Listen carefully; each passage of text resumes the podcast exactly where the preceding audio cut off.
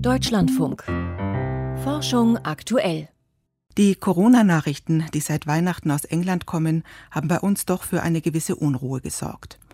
Eine neue, mit großer Wahrscheinlichkeit ansteckendere Variante von SARS-CoV-2 hat sich dort ausgebreitet. Zeitweise über 60.000 Neuinfizierte täglich und Tote, die nicht hätten sterben müssen, wenn die Rettungswagen in London nicht stundenlang vor überfüllten Krankenhäusern hätten warten müssen. Was kommt da noch auf uns zu, wenn sich die Variante weiter ausbreitet? In der Politik hat auch wegen der Zuspitzung in Ostdeutschland bei manchen ein Umdenken eingesetzt. Andere warnen vor härteren Lockdown-Maßnahmen. Und jetzt ist die große Frage, was können wir tun, um uns über die nächsten Monate zu retten, ohne dass es zum Kollaps kommt? Einer, der die Pandemie modelliert, ist der Physiker Michael Meyer-Hermann vom Helmholtz-Zentrum für Infektionsforschung in Braunschweig. Und mit ihm habe ich gestern ausführlich über Pandemie und Psychologie gesprochen. Wo wir im Moment in Deutschland stehen, war meine erste Frage. Die Zahlen äh, haben sich jetzt, äh, um es kurz zu beschreiben, nach dem Anstieg auf Weihnachten zu hat man einen deutlichen Einbruch der Fallzahlen gesehen. Äh, diese Fallzahlen haben sich dann jetzt im Januar wieder nach oben bewegt und haben jetzt so eine Art Plateau erreicht, wieder ein neues Plateau auf einem etwas niedrigeren Niveau als kurz vor Weihnachten. Das ist ungefähr der erwartete Verlauf. Es müsste allerdings, das wäre das, was man erwarten würde, wenn der Lockdown wirklich hinreichend funktioniert, müssten die Zahlen jetzt wieder nach unten gehen. Im Moment äh, sind die Hinweise eher darauf, dass sie sich auf einem horizontalen Niveau mit leicht abfallender Tendenz äh, bewegen, was dann dafür sprechen würde, dass der Lockdown in der jetzigen Stärke noch nicht stark genug ist, um unsere Fallzahlen in absehbarer Zeit tatsächlich runterzubekommen. Jetzt ist es ja so, dass ähm, wir über Weihnachten eine neue Variante gesehen haben, äh, B117. Sie soll ansteckender sein. Und die große Frage ist, wie wird sich diese neue Variante jetzt in Deutschland in dem ganzen Geschehen auswirken? Sie haben nicht ausreichend Daten. In solchen Fällen behelfen sich Modellierer mit Abschätzungen. Wie lange würde es dauern? Was schätzen Sie, bis die ansteckenderen Viren die Kurve so nach oben schnellen lassen, wie wir das zum Beispiel jetzt in England gesehen haben? Also wir haben im Moment jetzt ähm, nur einzelne Fälle von äh, der neuen Variante. Ich äh, stehe mit meinen englischen Kollegen in Kontakt und ähm, die Abschätzungen dort äh, sagen, dass die Reproduktionszahl, die wir jetzt im Moment vorliegen haben unter den Bedingungen der Kontaktbeschränkungen, dass die sich um ungefähr 0,4 bis 0,7 erhöht. Das bedeutet, wenn wir jetzt also von den Zahlen, die wir jetzt sehen, von den Inzidenzen, die wir jetzt sehen, ausgehen, äh, dann muss man so grob davon ausgehen, wir liegen bei einer Reproduktionszahl von 0,9 und landen dann im Bereich von 1,5. Was wahnsinnig hoch wäre. Das was sehr, sehr hoch wäre. Und das heißt, die neue Variante würde sich mit dieser Reproduktionszahl tatsächlich ausbreiten. Das wird man trotzdem erst nach einer Weile sehen. Nach einer Weile heißt nach ein paar Wochen. Äh, wir wissen allerdings nicht, in welchem Stadium wir jetzt sind. Und äh, tatsächlich ist es so, dass bisher wir Hinweise darauf haben, dass die meisten Fälle tatsächlich von außen reingetragen worden sind. Also äh, wir haben auch die Südafrika-Variante, die Sie ja noch gar nicht erwähnt haben, die ähnlich äh, eine höhere Reproduktionszahl aufweisen könnte. Ich sage das deswegen im Konjunktiv, weil es dafür keinen definitiven Nachweis weder bei der englischen noch bei der südafrikanischen Variante gibt. Es sind Abschätzungen, die man aufgrund der Wachstumszahlen in England gemacht hat.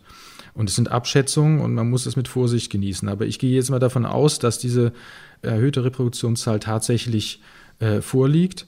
Und äh, dann ist es im Moment so, dass wir trotzdem bei Sequenzierung im Wesentlichen äh, Fälle sehen, die von außen reingetragen worden sind, die sich also noch nicht innerhalb von Deutschland weiter ausgebreitet haben. Das kann aber jederzeit passieren. Also man unterscheidet in der Epidemiologie zwischen der Fluktuationsphase. Das ist so eine Phase, wo dann immer mal was aufpoppt und äh, dann wieder abklingt. Das sind äh, übrigens in einigen Regionen hat man das in England auch gesehen. Und äh, dann gibt es irgendwann ein Ereignis, was dann überschwellig ist und deswegen gibt es in einigen Regionen dann neues exponentielles Wachstum eben der neuen Variante und das mit der erhöhten Geschwindigkeit. Das heißt, wir haben es eigentlich jetzt mit äh, mehreren Epidemien zu tun und ab einem gewissen Zeitpunkt schlägt die, ja, die ansteckendere durch.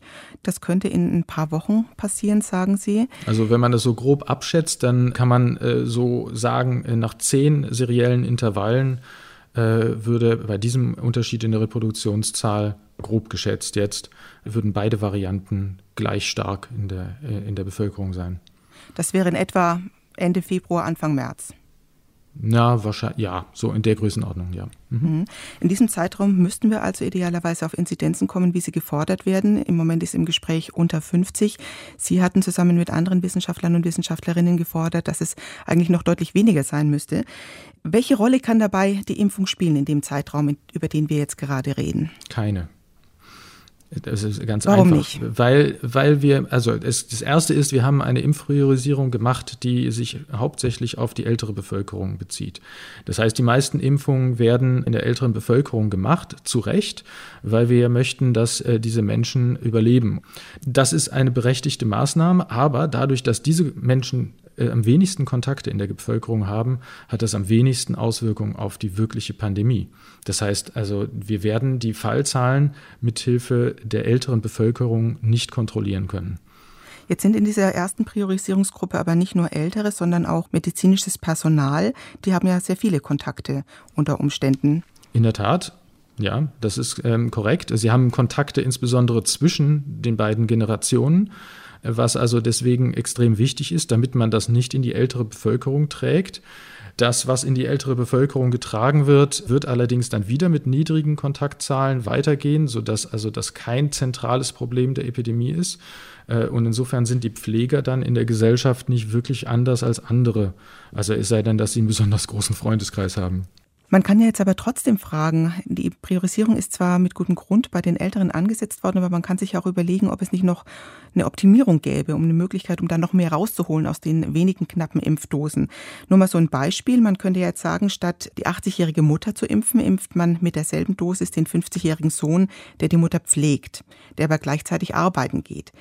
Ähm, Sie haben sich damit befasst, Sie haben das durchgerechnet. Äh, zu welchen Schlüssen kommen Sie? Sind da irgendwelche Dinge denkbar, dass man das eigentliche Ziel, nämlich die, die am stärksten vom Tod und von schweren Verläufen bedroht sind, dass man die trotzdem weiter schützt, aber gleichzeitig noch andere Effekte erzielt? Also man kann eine ganz einfache Regel aufstellen. Wenn man die Pandemie kontrollieren will, dann ist die beste Strategie, die Menschen zu impfen, die am meisten Kontakte haben. Und das ist die jüngere Bevölkerung. Gleichzeitig ist es aber so, dass wir für eine wirksame Eindämmung der Pandemie nicht genug Impfstoff haben aktuell. Wenn wir jetzt unlimitiert Impfstoff hätten, dann wäre das eine sinnvolle Strategie. Man muss sich natürlich trotzdem auch die Frage stellen, kurzfristig, ob man jetzt in Kauf nehmen möchte, dass jetzt kurzfristig ähm, äh, die Menschen der älteren Bevölkerung immer noch sterben, weil der Effekt, den die Kontrolle der Pandemie auf die aktuellen Sterbezahlen haben wird, ist ja ein verzögerter. Das heißt also, wir nehmen dann schon eine ganze Menge Todesfälle in Kauf, wenn man jetzt dann versucht, als erstes die Pandemie zu kontrollieren. Ich möchte das einfach nochmal ganz klar sagen. Wir haben weder genug Impfstoff, noch ist es eigentlich humanitär verantwortungsvoll, diesen Impfstoff, den wir haben, nicht in der älteren Bevölkerung zu verwenden. Das heißt, wir haben eigentlich keine Option, die Pandemie mit Hilfe des Impfstoffes innerhalb der nächsten drei Monate zu kontrollieren. Das ist ja immer die Hoffnung, man hat jetzt den Impfstoff, deswegen können wir jetzt wieder mehr Kontakte haben. Das ist eine falsche Aussage. Solange wir die ältere Bevölkerung impfen und wir haben keine Alternative dazu, müssen wir die Kontaktbeschränkungen aufrechterhalten. Und wir müssen sie sogar verstärken aufgrund der aktuellen Lage, nämlich wegen der neuen Variante. Man muss sich ganz klar machen, dass die neue Variante wird besser und schneller hochkommen, wenn wir höhere Inzidenzen haben. Ja, weil wir immer mehr, wir haben in der aktuellen Situation überhaupt keine Kontrolle über die Fallzahlen und über die Infektionsketten. Das bedeutet, dass eine neue Variante sich einfach unbemerkt ausbreiten kann, ohne dass wir was dagegen tun können. Wir können das nur unterbinden, dass die neue Variante oder verzögern wenigstens, dass die neue Variante äh, sich ausbreitet, indem die Fallzahlen in einem Bereich sind, wo wir sie wirklich kontrollieren und wo wir alle Infektionsketten komplett unter Kontrolle haben. Und äh, das ist nicht im Bereich von 50 sogar. Das ist im Bereich von unter 10. Das ist auch oft genug gesagt worden. Ich glaube, es, ähm, wer zugehört hat, der muss das eigentlich inzwischen auch verstanden haben. Aber wenn man sich jetzt mal die Hotspots der äh, letzten Wochen und Monate anschaut, Hildburghausen, Berchtesgaden, Passau, die ja ganz äh, starke Lockdowns hatten, kein einziger dieser Landkreise sieht schnelle Abfälle der Inzidenzzahlen. Wie kann man das überhaupt noch erreichen? Also die Frage ist ja durchaus berechtigt. Außer dem ähm, absoluten Lockdown, welche Optionen kommen da überhaupt noch in Frage? Die Schulschließungen waren in Berchtesgaden zum Beispiel schon dabei. Ja, wir haben insgesamt eine wesentlich kleinere Adhärenz zu den Maßnahmen. Also wenn man den Lockdown von äh, März vergleicht mit dem aktuellen Lockdown, sind das dramatische Unterschiede. Also man kann jetzt zum Beispiel gucken, welcher Anteil an Homeoffice ist da. Da hatten wir sowas wie 38 Prozent im März und äh, jetzt sind wir im Bereich von 15 Prozent. Und dazu kommt, das sind äh, bestätigen auch Umfragen, dass es insgesamt eine gewisse Ermüdungserscheinung gibt. Und diese Ermüdungserscheinung führt zu einer geringeren Motivation, diese Maßnahmen auch wirklich durchzuhalten. Man kann das zum Beispiel an den Mobilitätsdaten sehen. Auch die sind im März massiv eingebrochen. Und ähm, die Leute sind quasi zu Hause geblieben. Man kann es, konnte das einfach sehen, äh, wenn man sich mal auf die Autobahn begeben hat. Da war einfach niemand. Und das ist heute überhaupt nicht der Fall. Ja, die Menschen bewegen sich relativ normal.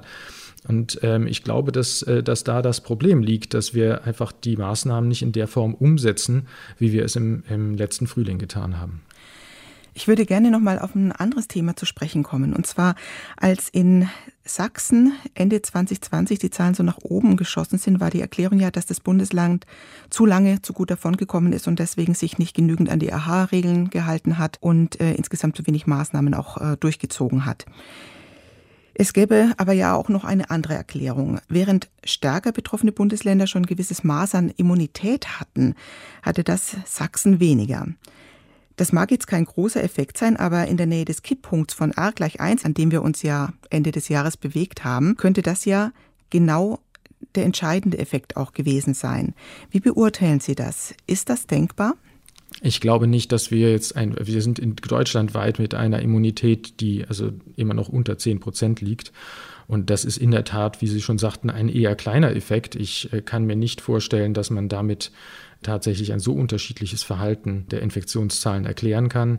Plausibler ist auch da wieder die Analyse der Mobilitätsdaten, die sich tatsächlich in Sachsen etwas unterschieden hat von anderen Ländern und wo also die Reaktion der Bevölkerung auf die Maßnahmen nicht in der gleichen Form gewesen ist wie in anderen. Also ich denke, man muss äh, tatsächlich glauben, also die, die Adhärenz, das heißt die Psychologie in der Bevölkerung ist etwas Entscheidendes, was wirklich große Effekte hat. Und die Immunität, von der äh, sind wir noch weit entfernt, dass das relevante Effekte hat. Ja, die Psychologie ist ein schwieriges Problem, denn auch die befindet sich gerade auf der Kippe, genauso wie die Corona-Pandemie in den nächsten Wochen. Äh, wie ist Ihre Prognose? Ist das zu schaffen? Ähm, ja, ich äh, bin immer ein Optimist und ich denke, wenn wir in der psychologischen Ebene, in der Kommunikationsebene ein klares Ziel vor Augen haben. Und ich glaube, das klare Ziel, was wir jetzt ähm, auch in der Presse schon teilweise sehen, was unter dem Begriff Zero Covid kursiert, ist ein sinnvolles Ziel. Dann hat man die Denkweise umgedreht. Wir reagieren im Moment. Im Moment reagieren wir auf Fallzahlen, aha, jetzt gehen die Fallzahlen wieder ein bisschen hoch, dann drehen wir doch ein bisschen hinterher und versuchen die Maßnahmen wieder ein bisschen zu verstärken. Auf die Weise können wir ewig weitermachen und eigentlich alles kaputt machen.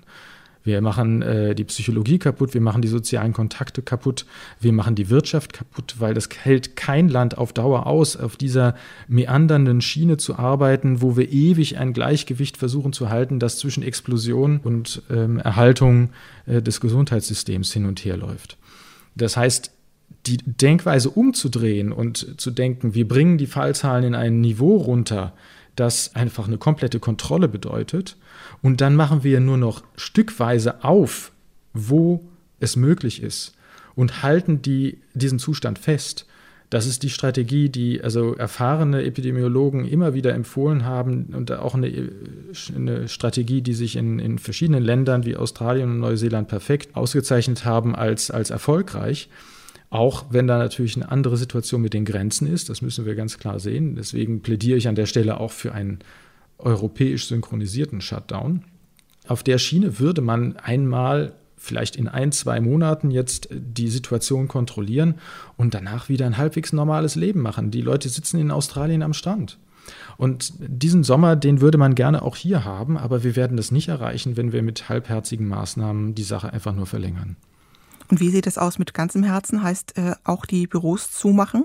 Das ist eine ganz schwierige Frage, weil mir ist absolut bewusst, was für Kosten verursacht werden, wenn wir jetzt anfangen, die Wirtschaft komplett runterzufahren, also außer den komplett systemrelevanten Bereichen. Das äh, erzeugt riesige Kosten und das muss man sich genau überlegen, ob das wirklich nötig ist. Aber was wir natürlich haben, äh, und ich habe es ja schon genannt, 15 Prozent Homeoffice das kann man wirklich besser machen. Das ist nicht die Grenze, an der wir ähm, nichts mehr tun können. Es gibt noch sehr viel zu tun, was wir machen können, ohne die Wirtschaft komplett runterzufahren. Homeoffice könnte man als Verpflichtung machen, bis mit einem gewissen Anteil für alle Unternehmen. Es sei denn, das ist äh, technisch nicht möglich. Und auch die öffentlichen Verkehrsmittel, das ist mit Sicherheit ein, ein Bereich, in dem ganz viele Infektionen stattfinden und äh, der im, Moment überhaupt noch nicht richtig angegangen ist. Und also ich denke, dass da noch ganz schön viel Spielraum ist, wo wir agieren können, ohne dass wir das Land komplett lahmlegen müssen. Sagt Michael Meyer-Hermann, Professor am Helmholtz-Zentrum für Infektionsforschung in Braunschweig, der auch die Politik bei der Bekämpfung der Pandemie berät.